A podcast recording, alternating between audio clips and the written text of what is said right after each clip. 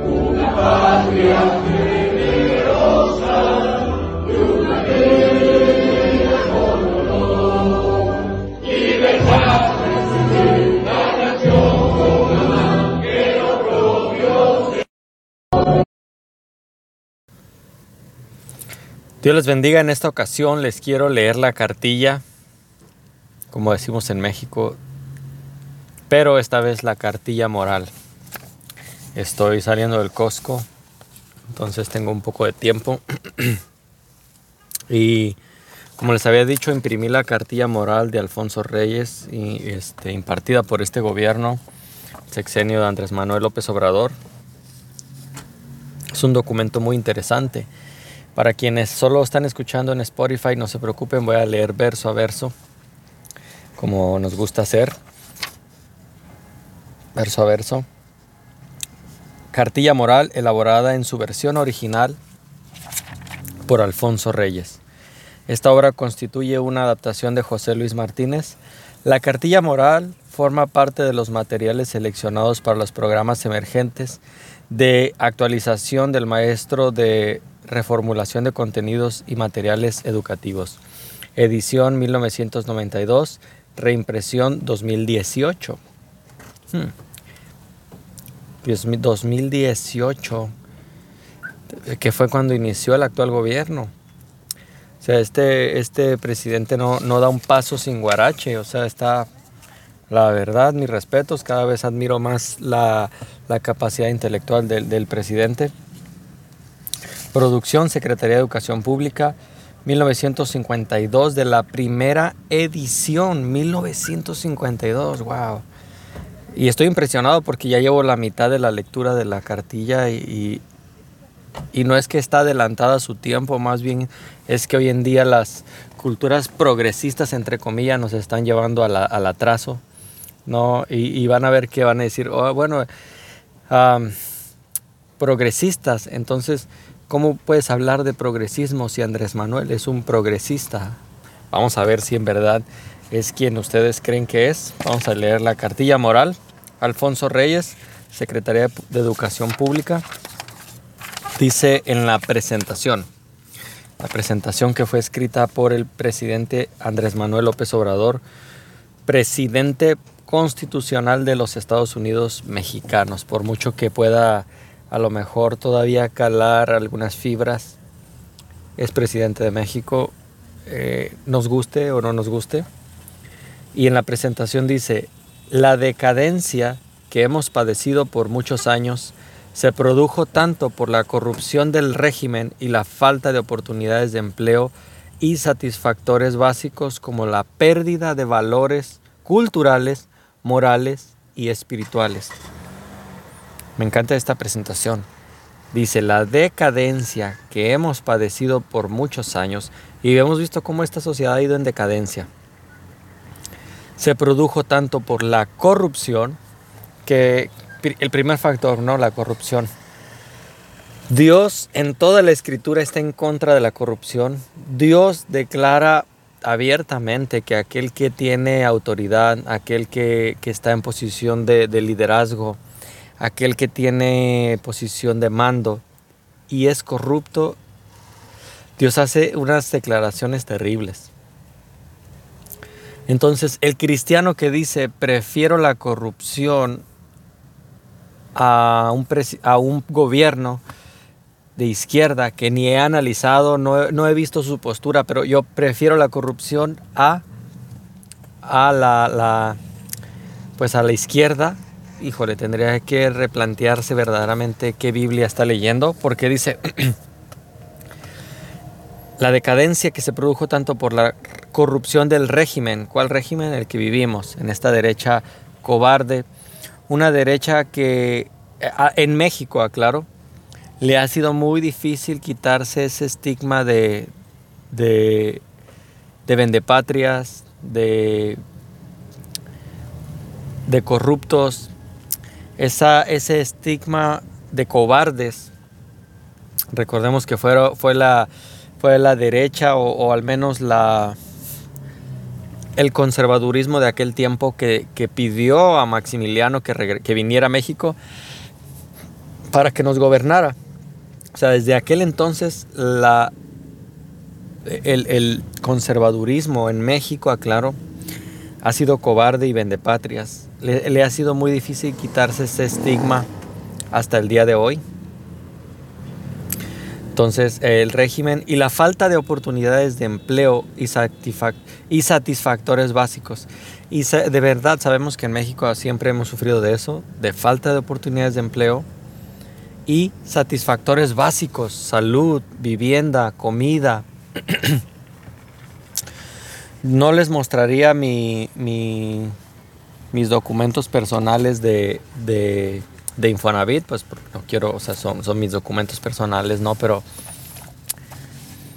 yo veía desde que inicié mi, mi pago Infonavit hace más de 10 años, bajo el, bajo el sexenio de, de Enrique Peña Nieto, uno, habían prometido que todos podíamos cambiarnos de, de pagar veces salario mínimo a pagar pesos. Mentira. Muchos pudieron, eso es verdad. Muchos otros no pudimos. Yo era uno de esos casos y algunos otros en mi trabajo. Lo que Infonavit nos decía en ese tiempo era, no puedes porque no te conviene.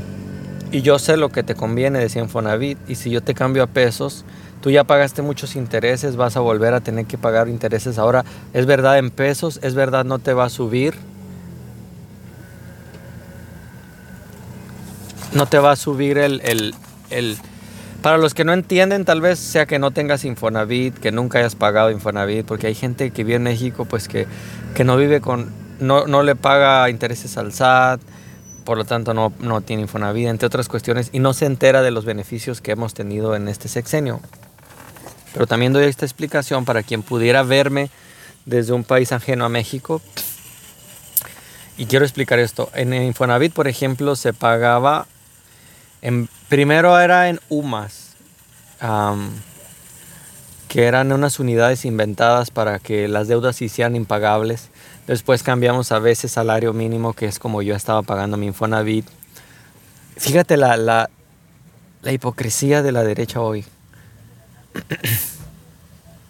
Le exigen al gobierno que cambie cosas malas que ellos provocaron y que si fuera que ellos, y si ellos estuvieran en el gobierno no cambiarían obviamente, si nos, nos hundirían más, pero fíjate cómo era.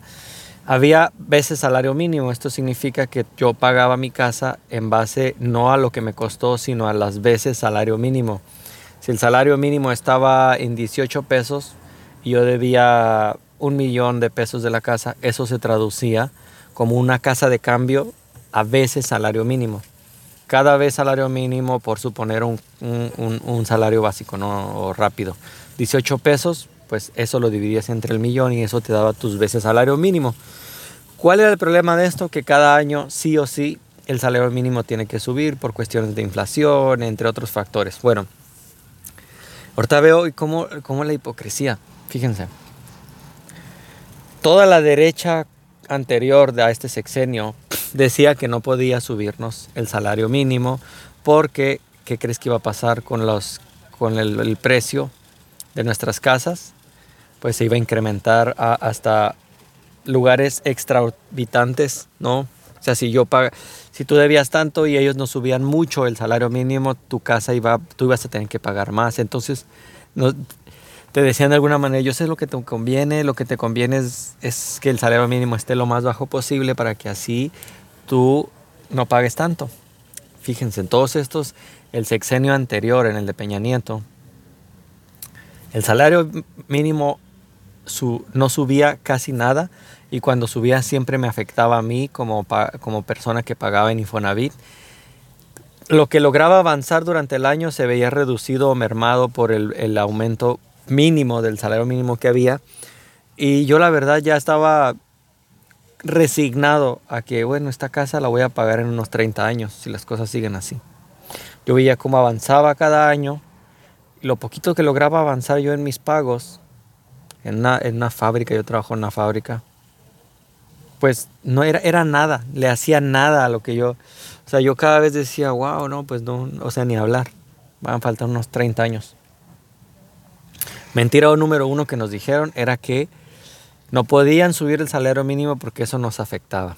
Dos, que Infonavit no podía cambiar a pesos porque eso también nos afectaba. Bueno, durante Peña Nieto, casi al terminar, ya para casi para retirarse, hicieron esto de que, hey, cámbiate a pesos.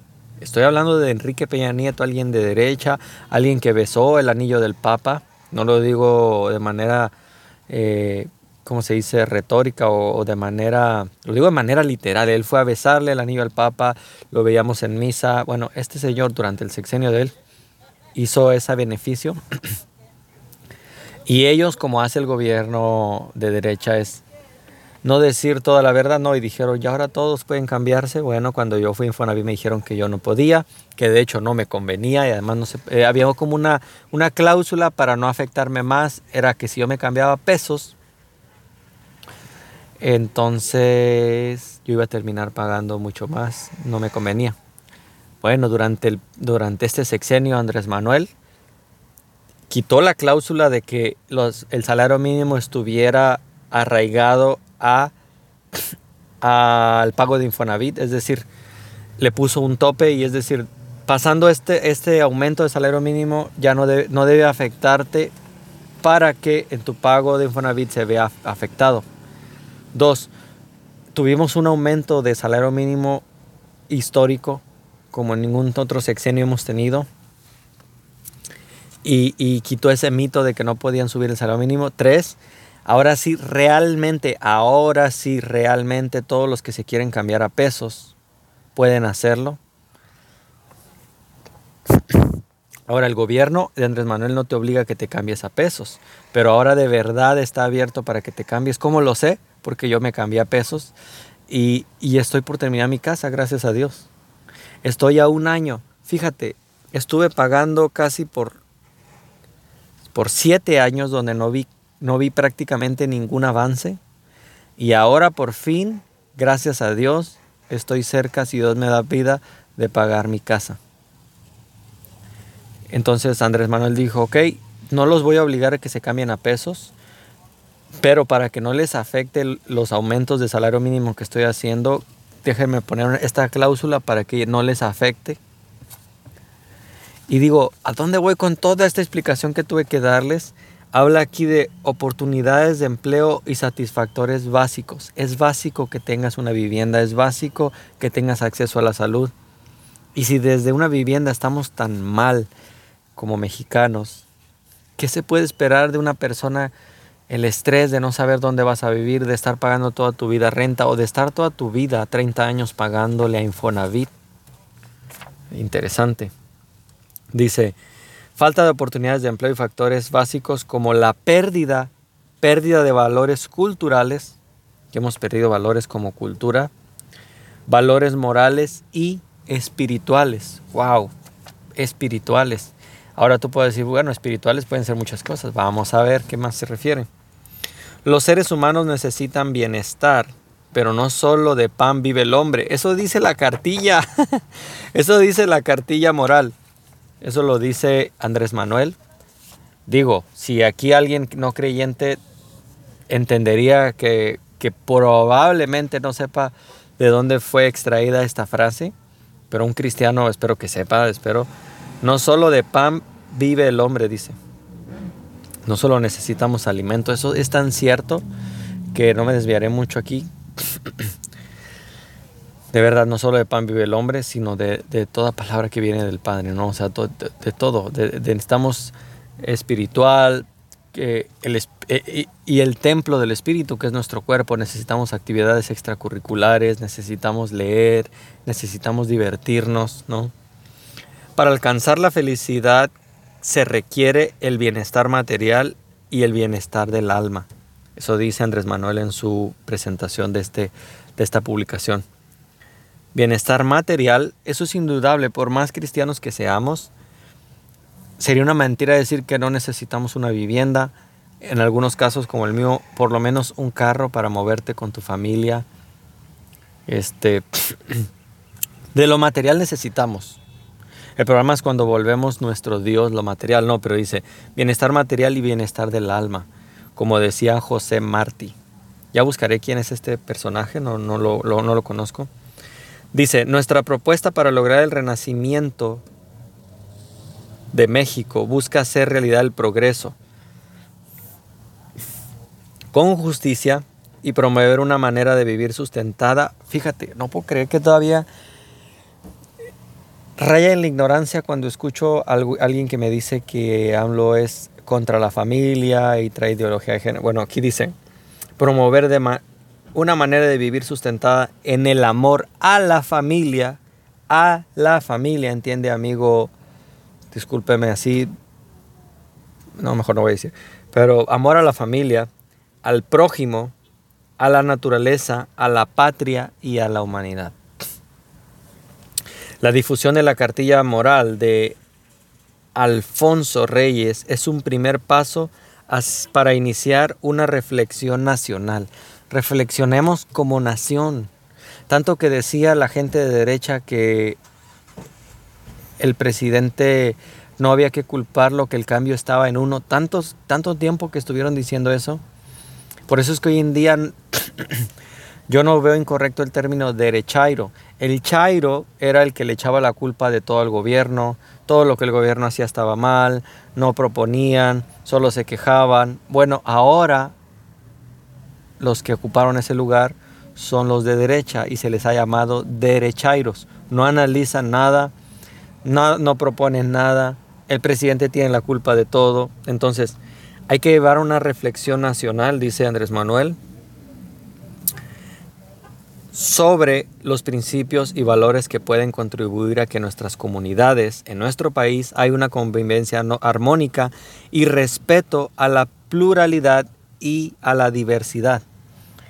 Y aquí a la diversidad pudiéramos decir, oh, Andrés Manuel se refiere, aquí no dice a qué se refiere con diversidad, y si somos honestos como cristianos, como decía, ahorita olvidé el teólogo que decía esto, que decía él, no estoy de acuerdo en nada lo que di, no, voy a citarlo, a lo mejor lo distorsiono un poco porque no, no, no lo sé citar palabra por palabra, pero él decía algo así. No estoy de acuerdo absolutamente en nada de lo que dices, pero daría mi vida por defender tu derecho a decir lo que quieres decir. Y en este mundo daremos derecho todos a, a nuestra opinión. Las, la opinión debe ser respetada, las personas deben ser respetadas aceptar lo que crees, so pena de muerte o so pena de cárcel o so pena de cerrar una escuela, una iglesia, ahí ya es otro tema.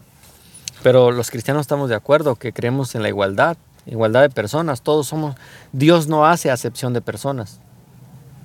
Pero bueno, eh, te invito a compartir, dice, fíjate lo que dice Andrés Manuel y es algo, un tema muy importante los cristianos conocemos, esto que él va a decir, nosotros lo conocemos como el altar familiar o el devocional familiar. ¿Por qué? Porque nosotros agarramos la Biblia. Pero fíjate a lo que lleva Andrés Manuel, dice, te invito a compartir con la familia estos pensamientos y dialogar entre sus integrantes acerca de la moral, la ética y los valores que necesitamos para construir una mejor sociedad, una sociedad mejor. Aquí es donde yo no sé realmente qué, tan cristiano es Andrés Manuel, pero como decía, es el presidente más cristiano que hemos tenido. Y hay un libro que se llama Robándole a Dios, de cómo para que una sociedad funcione, realmente al final necesita robarle a la moral de Dios, a la moral cristiana, vaya, porque de otro modo no funciona.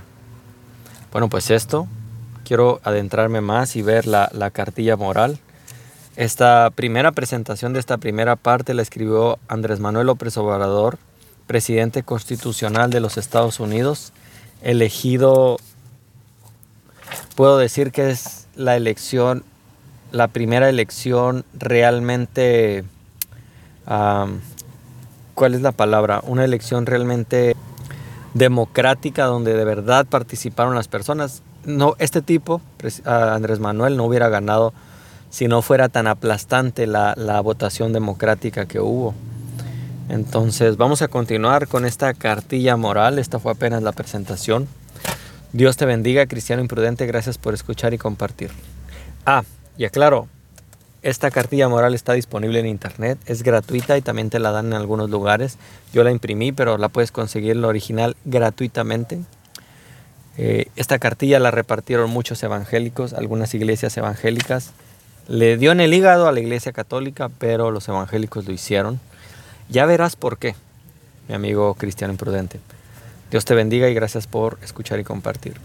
Hay en la iglesia evangélica hay una denominación cristiana, pero mi cristianismo, lo que yo practico, tiene que ver con Jesús Cristo, porque yo soy seguidor de el pensamiento y de la obra de Jesús.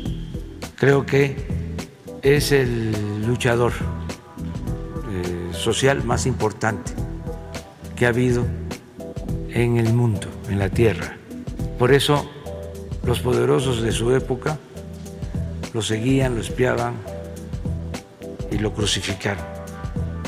Porque él eh, era amor y eh, profesaba un profundo amor a los pobres, a los eh, em, débiles, a los humildes. Si todos fuésemos cristianos en ese sentido, que lo somos, porque somos muy humanos. El cristianismo es humanismo. Si todos fuésemos así, viviríamos en una sociedad mejor.